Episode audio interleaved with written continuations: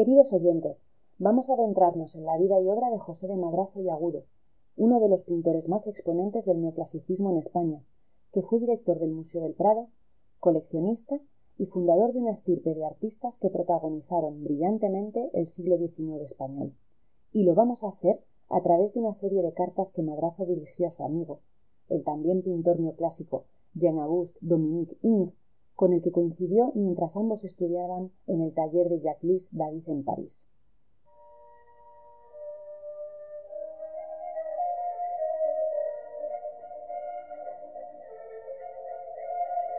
París, octubre de 1803.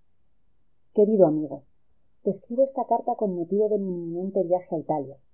La buena fortuna ha sido condescendiente con mi temprana vocación. He estudiado y ensayado profusamente el genio del maestro David. Con confianza puedo decir que he logrado realizar una obra estrictamente académica. Es una representación de Jesús en casa de Anás. Siento que con esta pintura he llegado a un hito en mi formación. No sé si a partir de ahora pueda parecerme todavía más al maestro. Pues bien, la admiración que ha suscitado esta obra en la corte de Madrid ha sido determinante para la prórroga de la asignación que en octubre de 1801 me concedió la majestad de Carlos IV. No tengo duda alguna del destino de ese capital. Marcho a Roma antes de que termine el año. Estoy satisfecho y complacido a la vez. En 1797 me matriculé en la Real Academia de Bellas Artes de San Fernando, en Madrid. Mi familia son hidalgos de pobre fortuna y me metí en la servidumbre del conde de Villafuertes para tener la posibilidad de asistir, en el único horario que me quedaba disponible, a las clases nocturnas. Sin embargo, esta circunstancia probablemente me haya prodigado, en definitiva. Fue el hermano del conde de Villafuertes, Pedro Ceballos, quien me consiguió una pensión para continuar mis estudios en París. Cuando llegué a la capital francesa, formando parte de la comitiva de Fernando de la Serna, yo traía bajo el pincel los trazos fríos y colores pálidos de Mengs que practiqué con mi maestro Gregorio Ferro. Tú, en ese mismo año, ya eras laureado en pintura del Premio de Roma. Tienes opción de estar allí cuatro años, donde el eco de los clásicos es manantial inagotable de educación artística y humana. ¿A qué estás esperando? Esta carta, admirado amigo, es fundamentalmente un emplazamiento a que no demores mucho el momento de partir, me congratularía enormemente compartir estancia contigo en la ciudad eterna. La inmersión en el ambiente académico y consular en París me ha permitido no sólo prosperar en la disciplina artística, sino que de igual forma he ido desarrollando y alimentando un ávido interés intelectual por todo lo que atañe a la cultura y el conocimiento. Estoy creando una biblioteca que espero algún día posea todo lo que un ciudadano pueda anhelar para conocer el pasado, entender el presente y mejorar el futuro. Una de las oportunidades que me ofrece la estancia en Roma, no solo en cuanto a formación se refiere, es adquirir literatura de ideas, prosa humanística, literatura filosófica y novela. Asimismo, estoy interesándome cada vez más por el coleccionismo de arte antiguo. Quién sabe si algún día pueda atesorar una gran colección. Roma será un puro deleite en todos los aspectos. He de despedirme. Son muchas las tareas que tengo por delante antes de partir y mucha prisa para hacerlo. En cuanto fije mi residencia en Roma te escribiré. Te espero.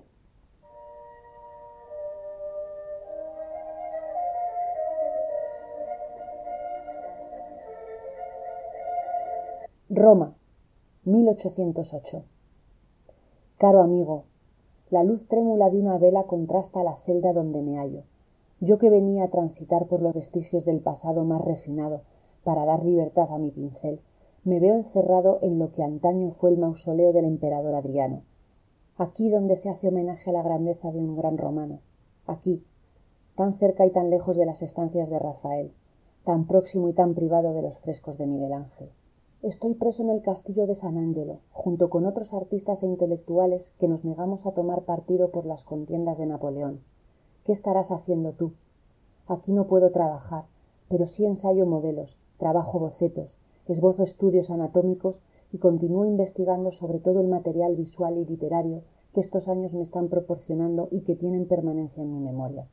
Reproduzco mentalmente la plástica delicada y perfecta de tu pintura, rememoro el detalle elegante y refinado de tus retratos, esa elegancia superior, divina, donde el color se descubre siempre sensual tras las equilibradas formas.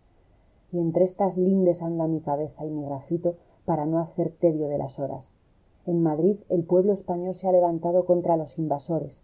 Se ha derramado mucha sangre y la cantidad de sufrimiento sólo es equiparable al valor de nuestra nación que lucha por su independencia a pesar de poner en juego su vida y su libertad yo en lo que pienso es en continuar mi formación. Estoy deseoso de volver a pasear por el quirinale por la piazza navona perderme por sus calles y bucear de nuevo en sus bibliotecas y antigüedades. El éxito tan grande que tuvo la obra de la muerte de lucrecia es de todos conocido. Como me anticipaste la obra contó con el aplauso y admiración de gente muy influyente en roma. La crema del neoclasicismo ha mostrado su admiración por mi cuadro la fama de la que gozo me hace confiar en que se trata de un buen momento para emprender una carrera dentro de la corte. El único viento en contra es el de esta revolución. Por alguna razón que no atiendo a comprender el rey carlos ha descartado mi nombramiento como pintor de cámara. Sin embargo tengo entre manos un proyecto destinado a ensalzar la gloria de carlos iv en el exilio utilizando de parangón la épica lucha de los pueblos celtíberos que defendieron nuestra nación frente a las invasiones romanas son cuatro obras que tengo previstas para este ciclo. La destrucción de numancia megara obligando a capitular a los romanos la muerte de viriato y las exequias de viriato. Pensar en la ejecución del ciclo completo se me antoja una gesta equiparable a las de viriato. Ojalá algún día esta obra dirigida al aplauso de nuestra historia pueda ser contemplada en un museo nacional. Ahora mismo sólo encuentro inspiración en la identidad del pueblo español y es la inspiración la que me lleva a pintar un pasado que debe estar siempre presente para iluminar una sociedad libre. Esta llama se apaga y apenas soy capaz de distinguir ya la tinta sobre el papel. Me despido amigo.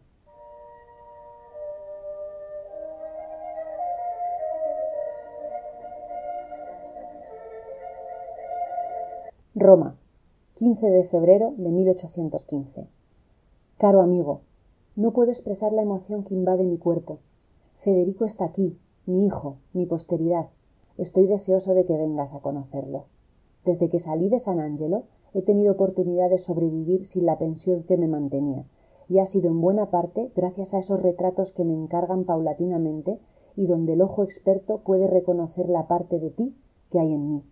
Pero es que ambos somos frutos madurados en la misma planta. Muchas veces pienso en la ironía de hallarme precisamente haciendo las decoraciones en el quirinale para recibir al emperador. Ves a pesar de todo hay algo que está más allá del poder y de las coyunturas.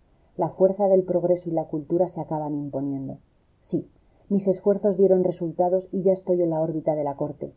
A veces lo mejor que uno puede hacer es confiar y esperar. Tocado por la mano del rey tengo trabajo que baste para desarrollar mi vocación y ofrecer a mi familia el sustento que merece. No obstante y más ahora que tengo un hijo recuperar la pensión que me mantenía en roma me proporciona una holgura semejante a la tranquilidad de una vida estable. Ya ves que hasta recibo encargos de manuel godoy. Mi condición de académico de la academia de san lucas me llena de orgullo. Creo que es pretensión de cualquier artista promover la educación la enseñanza y la formación. Es precisamente en esta academia que he querido rememorar los orígenes de mi aprendizaje en la real academia de san fernando. El maestro Mengs dejó en mí una impronta imborrable no sólo a nivel académico sino a nivel personal. Se percibe en mi obra amor divino y amor profano suavidad en los principios clásicos un dibujo más sensual y ágil. Este terreno de la alegoría me provoca cierto gozo al permitirme volver a los orígenes jugando en parte a bordear las estrictas reglas del maestro david. Esta obra sucede cuando más lleno de ternura tengo el pecho. Espero poder profundizar sobre estas cuestiones cuando vengas a verme. Parece mentira pero la agitación reciente y el nacimiento de federico me han tenido ciertamente ocupado aunque tú amigo compañero siempre trabajando siempre aprendiendo. No creo que me equivoque si afirmo que vas a pasar mucho tiempo en esta bella ciudad. En cualquier caso para mí ya es inolvidable. Mi hijo ha nacido en la cuna del arte del canon de la historia. Va a respirar esta atmósfera que le colmará de sentido y sensibilidad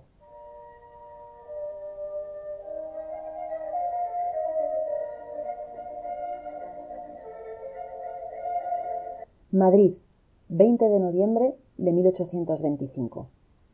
querido amigo te escribo en un momento que he conseguido robar a la vorágine que me tiene preso pero contento.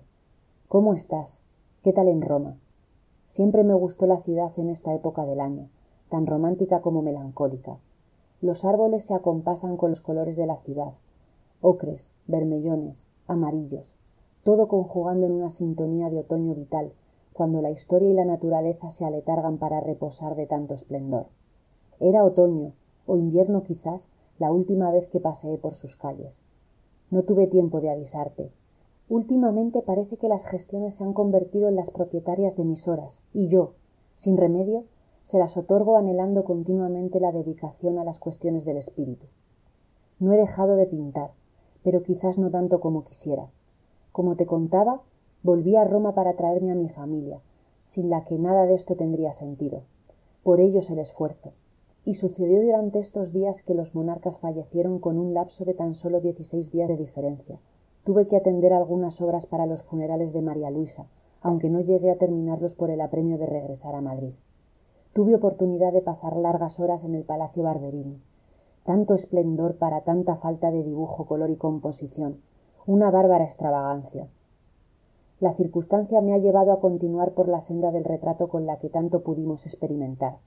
Son obras que me dejan expresarme cómodamente en mi estilo pero también me permiten experimentar en parte quizás extrayendo algo de lo humano de mis modelos quizás con cierta emoción contenida tras la pincelada un atisbo de romanticismo. No obstante mi condición de pintor de cámara y académico me mantienen firme en la pureza y el buen gusto estético. Desde que llegó maría cristina los encargos se suceden y no paro de trabajar. Le estoy enseñando las artes de la pintura y son muchas las obras que realizo para su deleite obras de devoción y retratos. Practicamos aprende pero no tanto como para pintar algunos de mis ensayos a los que ella añade su rúbrica. Caprichos de la corte no tengo nada que objetar gano más de lo que pierdo. El pasado mes de marzo se me otorgó por real orden la exclusividad para realizar las litografías de las pinturas del rey fernando vii y definitivamente esto ha venido a irrumpir con fuerza en mi vida. Qué cantidad de papeleo. Es ingente la cantidad de cuestiones a detallar para el correcto servicio de litografía. Mi intención es producir una colección importante de litografías incluyendo también las vistas de los sitios reales. Ya que no acudes a visitar esta fabulosa pinacoteca que el monarca ha conseguido organizar para el disfrute del público puedo facilitarte la solicitud de impresión de cualquiera de sus obras. Me temo que no te veré nunca por madrid. Me equivoco te escribiré pronto en cuanto pueda. Déjame saber de ti amigo y cuídate.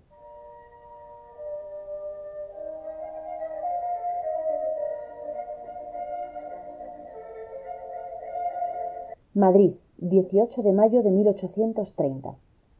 querido amigo tantos franceses en españa y el que yo más estimo instalado en florencia entiendo que el poder del cuatrocientos atrape sin posibilidad de hacer mucho a ese respecto. Pero atiende. Son muchos los que llegan a madrid en busca de nuestro arte todavía prisionero en iglesias y conventos. Vamos tarde en la necesaria tarea de sistematización de la pintura a lo largo de nuestra historia. Andan las obras de tantos de nuestros grandes artistas artistas de la escuela española desperdigados por la geografía de nuestro país estos días pasan tan rápido que cuando paro un momento como ahora me doy cuenta del gran esfuerzo que tengo que hacer para ponerme a pintar. La dirección en el establecimiento litográfico requiere de mucha atención y labores de gestión. Las clases en la academia de bellas artes me producen gran satisfacción a la vez que demandan una continua formación para atender la completa educación de mis alumnos. Me congratula mucho que el gusto por la adquisición de pinturas se propague por la sociedad ya que es síntoma de interés por la cultura que tanto beneficia al conjunto del país. Como te comentaba esta moda creciente de comprar obras de arte ha hecho que se multipliquen las peticiones de consejo para la compra de pinturas fundamentalmente pero también todo tipo de objetos de coleccionismo. Esta mañana me ha llegado una carta del administrador del infante don sebastián gabriel para dar opinión sobre la asunción de la virgen de domenico greco. Si bien no deja de sorprender el estilo extravagante propio del artista guarda todavía el vínculo con el lenguaje clásico del dibujo el color y la composición el dibujo apunta cierta ligereza pero se consigue en todo caso esa correcta proporción en la figuración y su ubicación en el espacio creando una escena equilibrada y solvente. Se ve un inequívoco destello de la maestría de miguel ángel en el tratamiento de los paños aunque sin alcanzar su sin par elegancia y detalle.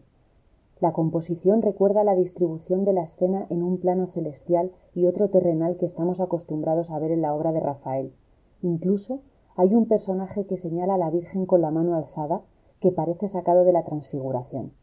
No obstante, aquí se ha dejado un espacio entre los dos grupos de apóstoles que no tiene ningún sentido y que rompe en parte el equilibrio de la obra. Pero lo más destacado es el colorido. Recuerda mucho al príncipe del color.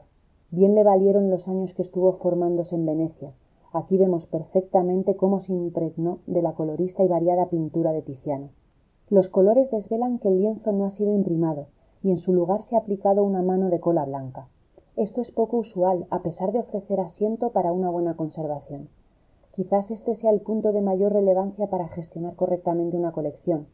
Es preciso un mínimo de conocimiento de las técnicas de conservación y restauración para que las obras puedan tener una larga vida y trascender los tiempos. Me hago cargo de esta cuestión y siempre trato de trasladarla a los que acuden a mí para consejo. No es el Greco un artista de mucho renombre, y sus obras más tardías son prácticamente inclasificables, pero mucho me temo que en algún momento, por las modas diversas y alejadas del canon, pueda cotizarse al alza. Catorce mil reales están pidiendo al infante por la obra. ¿Los pagarías tú? Me despido sin más dilación. Un abrazo grande, amigo.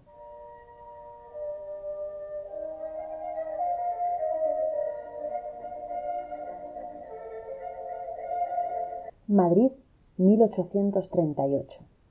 Querido amigo, me alegro de que París te haya acogido bien. Los salones de la ciudad seguro que han aplaudido tu regreso. Yo también lo celebro. Se debe respirar un aire muy fresco en esos tiempos donde las gentes y los medios son capaces de llevar lejos sus ideas y proclamas. Mi hijo José ya está por allí, aprendiendo como yo lo hice hace casi veinte años ya. Harías mucho por mí y por el futuro de las bellas artes en mi país si le acogieras en tus círculos de relaciones. No te lo pediría si no tuviera la plena confianza en sus admirables dotes como pintor, que de forma muy temprana se han manifestado poderosamente. Con dieciséis años ya fue nombrado académico de mérito de nuestra Real Academia me llena de orgullo porque mucho ha sido lo que he depositado en la educación de mis hijos. Me he preocupado expresamente de que conocieran a los clásicos y a los ilustrados, que desarrollasen el gusto por la historia y las artes. Sí, tengo depositadas grandes esperanzas en este hijo mío. Seguro que a su vuelta podré verte a través de sus ojos, que me traerán a la memoria los años en París y en Roma. Por fin terminé la colosal obra de litografías en la que llevo trabajando casi diez años qué ingente trabajo tantas horas dedicadas me siento casi como un gestor aunque no sé si un gestor que no fuera artista podría hacer un trabajo con el conocimiento de quien sabe lo que tiene entre manos cómo si no organizar seleccionar y clasificar los cuadros si no se tiene un criterio ilustrado viajé a parís en búsqueda de material y artistas ahora sí se publica la colección litográfica de cuadros del rey de españa el señor don fernando vii y con esto espero y confío que las bellas artes de nuestro país se vean beneficiadas. Lo necesitamos. Desde que falleció el monarca se ha desatado una guerra que mantiene a la hacienda pública y a las gentes más preocupadas en la contienda que en el necesario cuidado de las artes y las letras. Esto es un verdadero problema. ¿Cómo poner en valor nuestro patrimonio y seguir formando una escuela de académicos de prestigio sin recursos ni inversión? Hace falta viajar, estudiar, conocer, moverse, intercambiar conocimiento. Esto es una cuestión de largo plazo que ahora no entra dentro de los intereses de nuestros beligerantes gobernadores. Afortunadamente, llegan muchas noticias desde Francia, esas aspiraciones liberales que se cuelan en nuestros salones a través de la prensa y de la literatura. Es una maravilla cómo están sumando adeptos en nuestras gentes. Tal es así que representantes de una poderosa aristocracia en nuestro país han fundado una sociedad llamada Liceo Artístico y Literario. Ya he asistido a alguna de sus veladas donde se reúne la intelectualidad cultural y artística. Un perfecto caldo de cultivo para la creación de público para nuevas exposiciones. En la Real Academia miramos con aliento esta iniciativa y confío en que esta carrera de fondo se asentará cada vez más y supondrá un fuerte estímulo para las artes ese estímulo que esta desgraciada guerra intenta ahogar pero que resiste gracias al abrigo de estos nuevos aires. Espero tener noticias tuyas pronto. Un abrazo grande, amigo.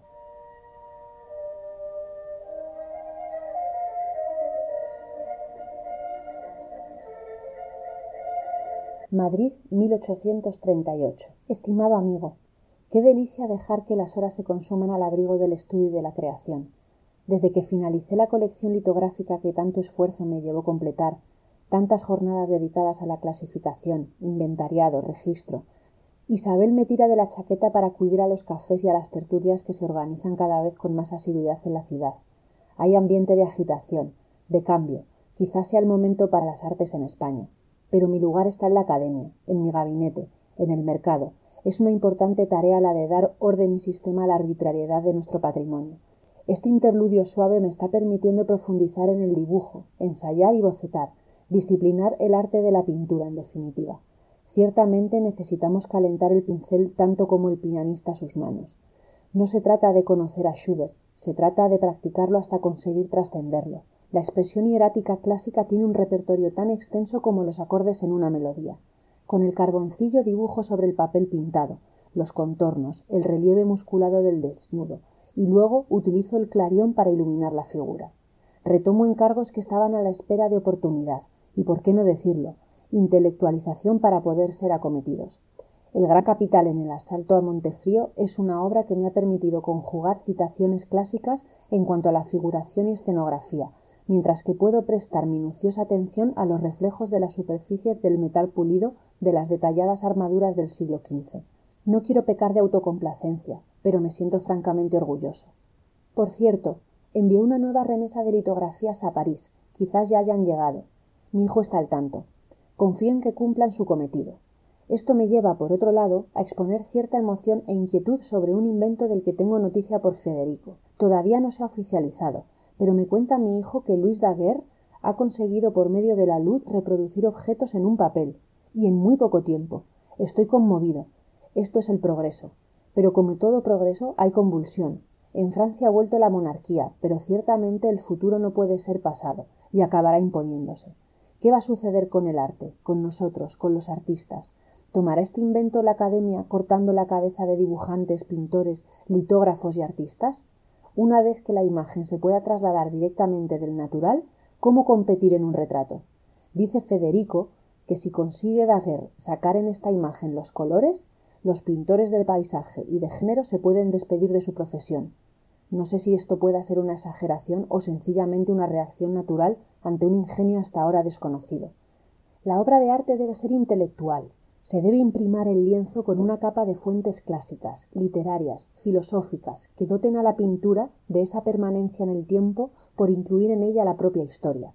La función del artista no se puede suplir por una simple traslación directa del objeto al papel. Faltaría lo más importante de la imagen como diría platón aquello que no está y que la dota de cualidad. Son tiempos estos fascinantes. Ya lo veremos mientras seguimos haciendo maestría de nuestro oficio. Gracias por todo amigo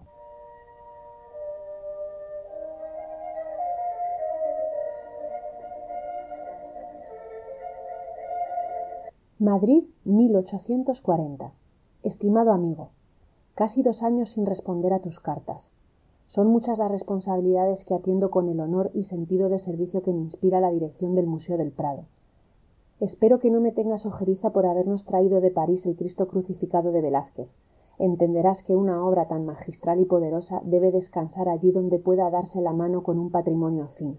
El duque de híjar ha conseguido una poderosa colección con rubens dureros y ahora tomo yo un relevo necesario que dé sentido y dirección para afrontar los nuevos tiempos.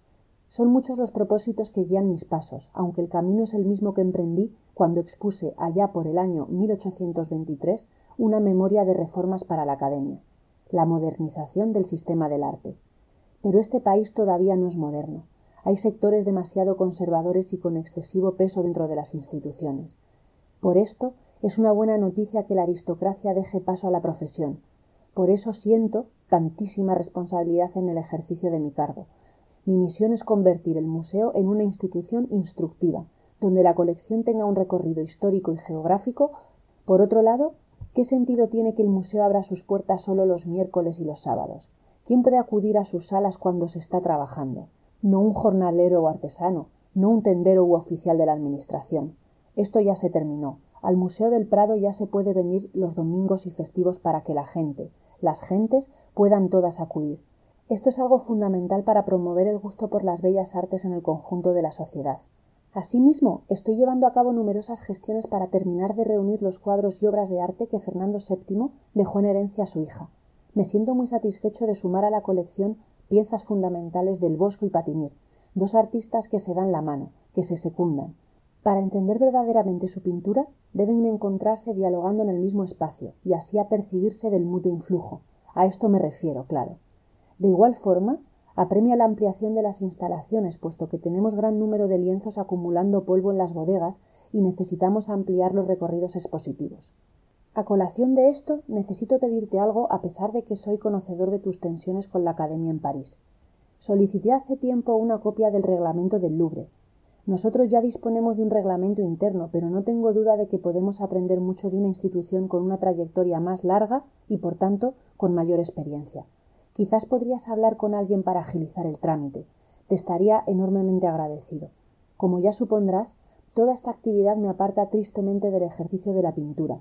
Siento que serán mis hijos los que, cada cual a su modo, continuarán mi labor. Federico, Pedro y Luis son artistas, Juan arquitecto, y Carlota es una mujer culta y distinguida cuya voz es capaz de callar muchas otras. Por cierto, que ha sido el marido de Carlota quien ha traducido el manual para la realización de daguerrotipos, Seguimos debatiendo sobre este tema.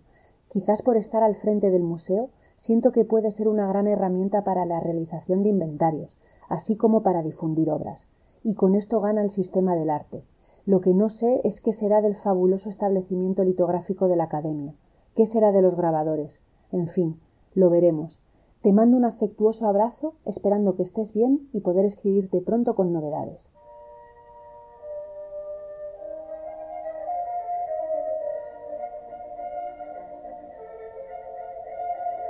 Madrid 1847. Amigo, ¿qué tal en París? Llegan noticias de tu fama y también de tu obra. Recibimos en la academia unos grabados de los cartones para las vidrieras de París. Son de una belleza fabulosa que tratamos de ensayar en nuestras clases de dibujo. Me llena de nostalgia mirar hacia atrás, ya con cincuenta y siete años, sintiéndome en plenitud de facultades y viendo muy lejanas aquellas jornadas ante el caballete o esbozando diseños en un cuaderno. No, ciertamente no pinto y contemplar esas maravillosas litografías que atestiguan un trazo exquisito distinguido me llevan a pensar que me descolgué de la senda que emprendimos en el taller del maestro en París. Quién sabe si cuando tenga ocasión no deba aprender de nuevo mi hijo federico me enseña podría considerarme como un aprendiz dentro de las nuevas corrientes que llenan de expresión y subjetividad los lienzos creo que nos encontramos en un momento de dialéctica ¿No es verdaderamente interesante que en la misma Comisión de Bellas Artes ocupéis asiento de la Croix y tú? Siento que la pintura está alcanzando una madurez tan final que se va a romper en una multiplicidad de escuelas. Salgo bien temprano a la academia y a las once voy directo al museo, donde me quedo hasta la una que me acerco a comer con Isabel y cualquiera de la familia que de forma aleatoria pero constante frecuentan nuestro hogar. No recuerdo haberte comentado que mi nieto Raimundo ya tiene seis años y ya consigo intuir en él esa inclinación hacia los pinceles. Quizás sea orgullo de abuelo, pero veo en él un futuro artista. Tras la sobremesa acudo a mis obligaciones de palacio y al anochecer nuevamente a la academia para a partir de las ocho terminar mis quehaceres en el museo. Pedro está trabajando conmigo en la elaboración del catálogo del museo, y esto siempre es una ventaja que me ayuda a agilizar esta tarea tan fundamental. La falta de recursos en el Prado es un problema sistémico, no solo necesitamos recursos humanos, de celadores y porteros correctamente uniformados. Existe una apremiante necesidad de conservación material del edificio, de mejorar el pavimento e introducir un correcto sistema de calefacción. Tengo entre manos un proyecto para dotar al museo de una sala de obras maestras, al estilo de la tribuna de los Uffizi que bien conoces, y sé de buena tinta que en el Museo del Louvre están previendo hacer algo semejante. Si bien nuestra colección es frágil en cuanto a recorridos por escuelas, tenemos obras que son máximos exponentes de sus artistas, de tal manera que mi propuesta es dar la relevancia al catálogo singular pero muy excepcional que tenemos en el museo. Y esto podemos conseguirlo con una sala donde se expongan las obras bajo criterio de la excelencia. El impacto en el visitante será mayúsculo y ganaremos prestigio internacional. ¿Qué te parece la idea? Me está costando mucho llevar a cabo esta empresa. Es necesario actuar con autoridad y esto no siempre es bien recibido. En el taller de restauración debo dar más explicaciones de las que serían necesarias si fuéramos un país disciplinado. La prensa es un capítulo aparte porque rara vez hablamos el mismo idioma. no quiero terminar sin confirmarte amigo que a pesar de todo lo que te cuento estoy satisfecho de contribuir en demasía al progreso de mi país. Es una tarea que teníamos pendiente y acepto como regalo el protagonizar esta renovación que debe arraigar para garantizarnos una prosperidad en la cultura y en las artes. Te mando un afectuoso abrazo.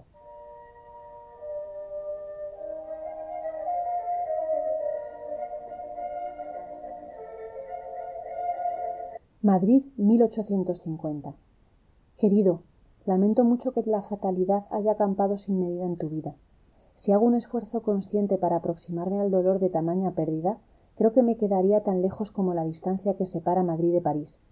Recibe por favor mis más sinceras condolencias. He tardado en escribir lo que ha tardado la noticia en llegar a mis oídos. Me han nombrado primer pintor de cámara. Siento verdaderamente que he llegado a una posición de árbitro absoluto del territorio de las bellas artes en España, desde la corte, desde la academia y desde el Museo del Prado, la oligarquía de la pintura de nuestro país.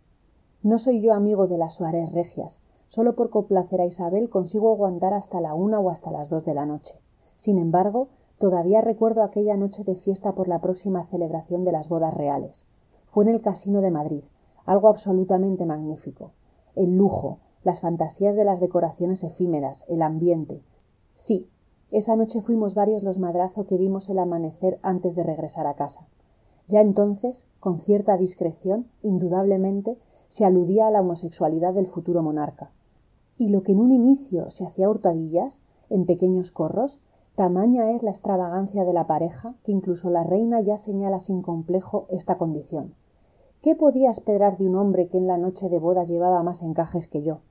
Imagínate la cantidad de libelos y gacetas que exponen con sarna esta díscola condición. Y yo me pregunto, ¿es consistente regir desde la turbulencia? Mientras las cavilaciones políticas me mantienen atento, he recibido un encargo de índole propagandística que se conjuga bien con esta situación en que la corte trata por todos los medios de legitimarse. Lo mismo llenan la ciudad de fastos por la boda como dictan una real orden para realizar una genealogía pictórica de todos los antepasados reales de la reina el arte como medio para legitimar un poder. La estrategia es más antigua que la propia monarquía. El cometido es ingente, y gracias a la fortuna de habitar en el epicentro artístico y cultural de la ciudad, he conseguido reunir un buen número de artistas para abordar el encargo. Todos los monarcas hispanos desde los reinos cristianos hasta la actualidad. Mi hijo Luis ha realizado el retrato de Isabel la Católica, y espero que tanto él como Federico, y quién sabe si mi querido Raimundo, se sumen en algún momento calculo que la finalización de este proyecto pueda encontrar a mi nieto en edad ya de ejercer la profesión. Lo que es manifiesto es que yo no voy a poder participar en la ejecución de la obra de nuevo frente a la fatalidad que me persigue. Un pintor que por eso mismo acaba dedicándose a la gestión de la pintura sin poder tocar un pincel. Espero que la navidad no sea más fría de lo que marcan los termómetros. Sin duda pronto habrás superado este trance y huelga decir que aquí tienes un hogar para cuando necesites abrigo te mando todo mi cariño, amigo.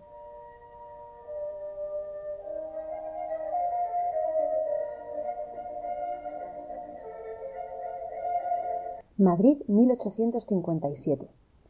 Querido amigo, te escribo en un momento de desazón y rabia, hartazgo.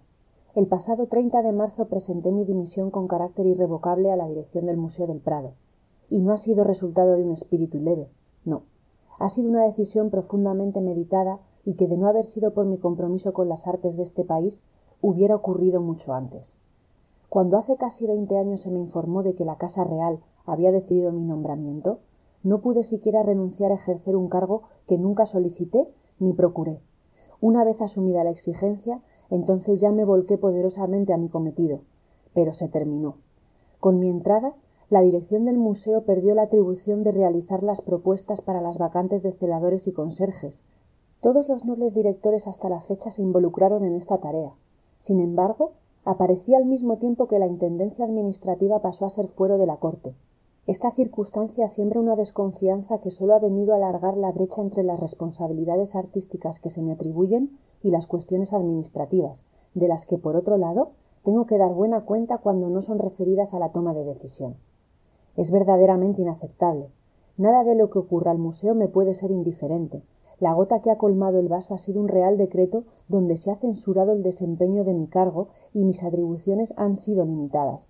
Podrás imaginar que la salvaguarda de mi reputación y dignidad muy por encima de las vicisitudes presupuestarias de una corte que se desgobierna progresivamente me ha obligado a retirarme antes que arrodillarme. Nunca ha sido ese mi talante.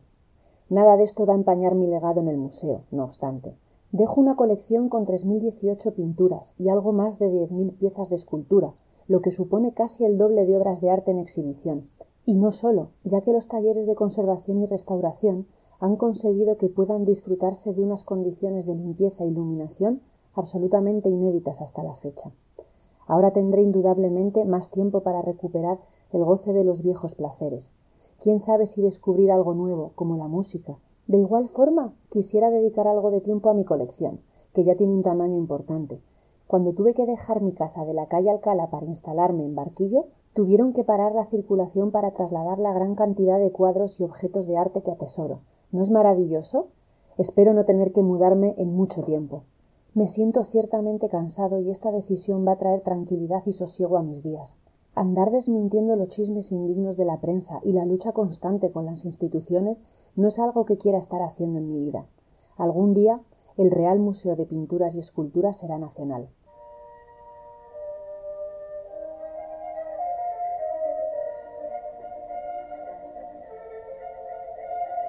Madrid querido amigo estos dos últimos años he tratado de olvidar el infortunio con la corte y centrarme en disfrutar de mi familia y de mi colección. Mi espíritu se siente en el momento de la despedida. Llevo constantemente la mirada cargada de nostalgia hacia mi alrededor haciendo de cada instante una esencia que destilar para mi recuerdo póstumo. La vejez formal es un incordio cuando uno se encuentra todavía con ganas de tanto si algo pudiera hacer antes de dormir el sueño más profundo elegiría viajar por última vez a roma pasear contigo por la vía de la estampería y contemplar juntos algunas de las obras de nuestros admirados artistas que cuelgan en las paredes de la academia de san luca. Conversar sobre estos tiempos revueltos que traerán nuevos aires para el arte. A ti quizás te quedan fuerzas para seguir luchando pero yo dejo en manos de mi familia este legado vital. Los madrazo continuarán en el epicentro de las artes en españa me gusta pensar que somos una suerte de Medici que cambió la banca por el puro ejercicio de las artes.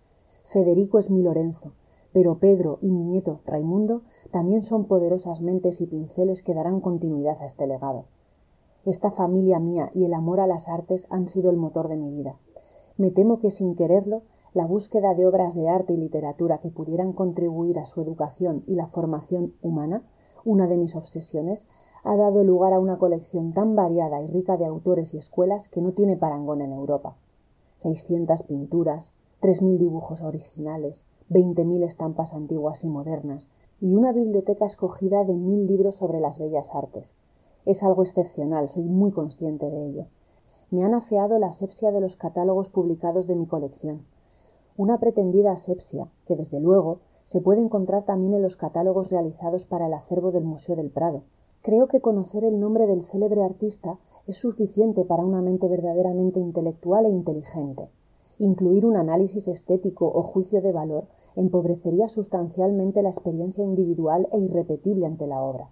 Como diría diderot la pintura debe enseñarnos algo por sí misma de tal manera que su sola contemplación sea suficiente para la comprensión de la obra cuyo contenido debe perdurar. Así la obra lleva todo consigo. Cualquier comentario crítico o reflexión es contingente. Un hombre sabe cuándo se aproxima el ocaso. Te envío junto a estas letras un grabado de la alegoría de la tarde que realicé durante mi segundo viaje a roma. Yo sé que entenderás por qué. Más pronto que tarde habitaré ese crepúsculo cálido a pesar de lo lejano de su horizonte ese horizonte donde espero encontrarme con rafaelo y tantos otros. Me despido de la forma más rotunda posible hasta siempre querido amigo. José de madrazo muere el 8 de mayo de 1859 en madrid dejando tras de sí un ingente legado para la cultura en nuestro país. Esperamos que hayas disfrutado de estas palabras. Nos despedimos